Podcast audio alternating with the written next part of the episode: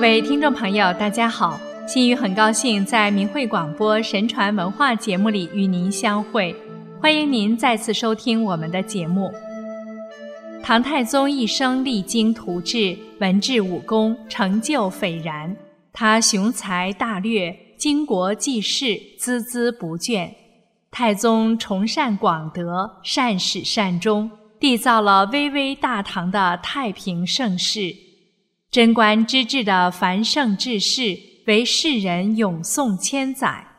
太宗的大德和功绩，永载青史，万古长流。史籍中关于太宗崇善广德的史料相当丰富。今天我们再来与大家分享另外两例：广施仁德，造福百姓。贞观二年。唐太宗对侍从的大臣们说：“我原来认为，在离乱之后，民间的风俗习惯会很难改变。近来我发现，百姓逐渐懂得了廉洁和羞耻，官员庶民都能遵守法纪，盗贼一天比一天少。我才知道，民间没有一成不变的风俗习惯，关键要看施政是治还是乱。所以。”治理国家必须用仁义来抚慰百姓，同时还要显示出朝廷的威信，顺应民心，废除苛刻的法令，不做背离道义的事情，这样社会自然会平定安静。你们应该共同来做好这件事。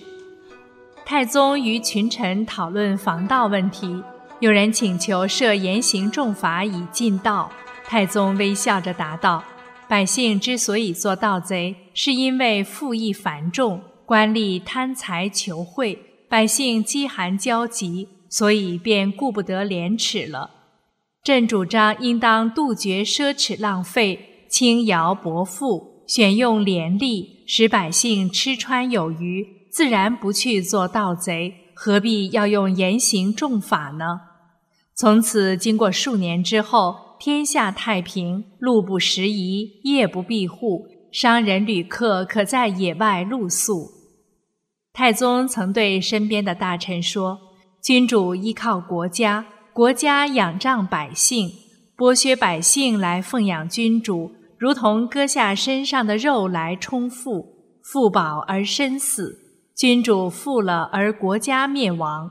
所以，君主的忧虑不来自于外面。”而常在于自身，凡欲望多则花费大，花费大则赋役繁重，赋役繁重则百姓愁苦，百姓愁苦则国家危急，国家危急则君主地位不保。朕常常思考这些，所以不敢放纵自己的欲望。贞观十三年，唐太宗对侍从的大臣们说。树林广袤，就有飞鸟栖息；水域深广，就有鱼儿游弋。多施仁义，百姓自然会归顺。人们都知道恐惧而躲避灾害，却不知施行仁义，灾害就不会产生。仁义之道，一刻也不能忘记。我们要不断地将仁义推行下去。如有片刻懈怠，就会远离仁义之道，这就好比用饮食来滋养身体，要让肚子经常吃饱，就能够维持生命。以史为鉴，为政勤勉廉明，国泰民安。贞观十九年，太宗对周围的侍臣说：“我看自古以来，那些由于骄傲自大、目中无人而导致亡国的君王。”简直多得数不清。我姑且不说年代久远的事，像晋武帝灭掉吴国，隋文帝征服陈国之后，内心狂妄自大，生活腐朽奢靡，处处不可一世。手下的臣子再没有谁敢多说话，于是国政日渐松弛混乱。我自从平定突厥，打败高丽。兼并铁勒，席卷沙漠以来，让他们一一成为我的疆土。可以说，边境上的外族无不敬畏天威，我国的声威教化从此广布四海。我由此而害怕内心滋长自满情绪，常常自我告诫，要勤于朝政，废寝忘食，不敢怠慢。每天都期待有臣子大胆直谏，并且可以把它用于国家的政治教化。我要用对待师长那样的礼节对待忠臣。如果君臣能做到这样，那么国泰民安的日子。就指日可待了。太宗刚继位那几年，国家接连发生旱灾、霜灾，粮食的价格很高，再加上突厥的进犯骚扰，州县更加不得安宁。太宗忧心百姓，精心治理国政，提倡节俭，大力广布恩德。当时，从京城到河东、河南、陇右一带地区。饥荒更为严重，甚至到了要一批好丝才能够买上一斗米的境地。百姓虽然四处奔走寻找食物，但没有一个人埋怨，无不安分守己。到了贞观三年，关中一带大丰收，百姓一个个都回到了自己的家乡，竟然没有一个人逃散。太宗皇帝获得人心，竟到了这种程度。加上太宗善于听取意见，喜欢儒家之说，真心诚意寻求有才能的人，任用选拔贤能的官吏，废除旧制度的弊端，建立了许多好的制度，举一反三，触类旁通，使国家秩序井然。当初太宗的兄弟加害于他，一同参与的达到一千多人，祸乱被平息之后。太宗仍然任用这些人在他周围做官，大家都心地坦荡，从不互相猜疑。当时大家对此议论纷纷，都认为太宗能正确处理重大的事情，很符合一个帝王的身份。太宗痛恨贪官污吏，有徇私舞弊、接受贿赂行为的，没有一个得以赦免逃脱。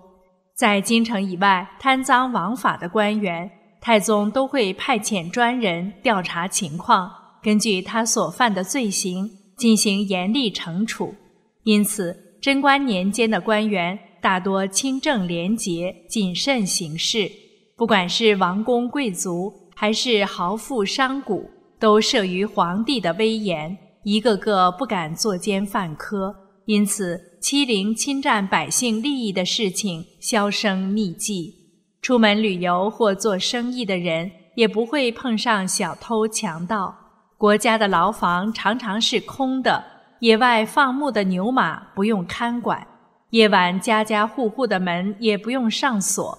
又加上年年丰收，一斗米才卖三四文钱，外出无论是从京城到岭南、岭西。还是从山东到沧海，都用不着准备粮食，在路途中就可以轻易获得。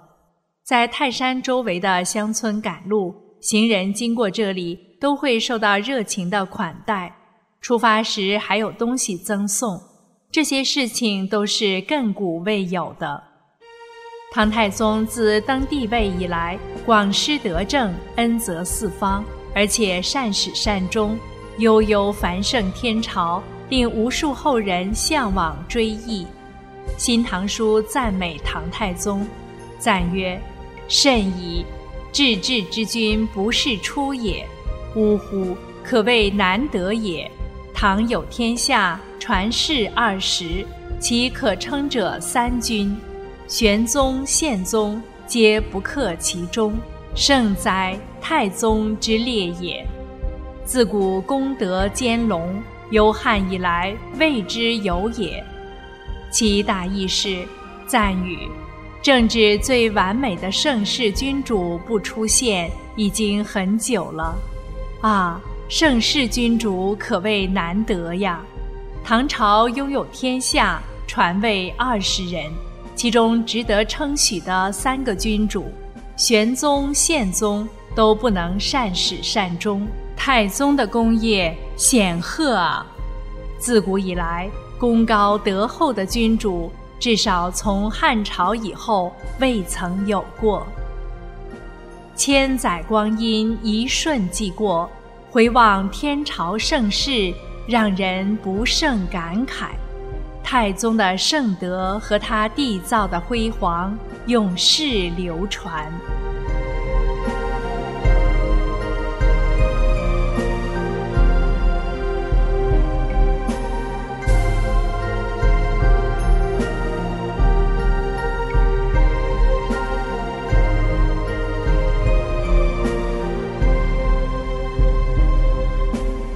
听众朋友，唐太宗的故事就讲到这里。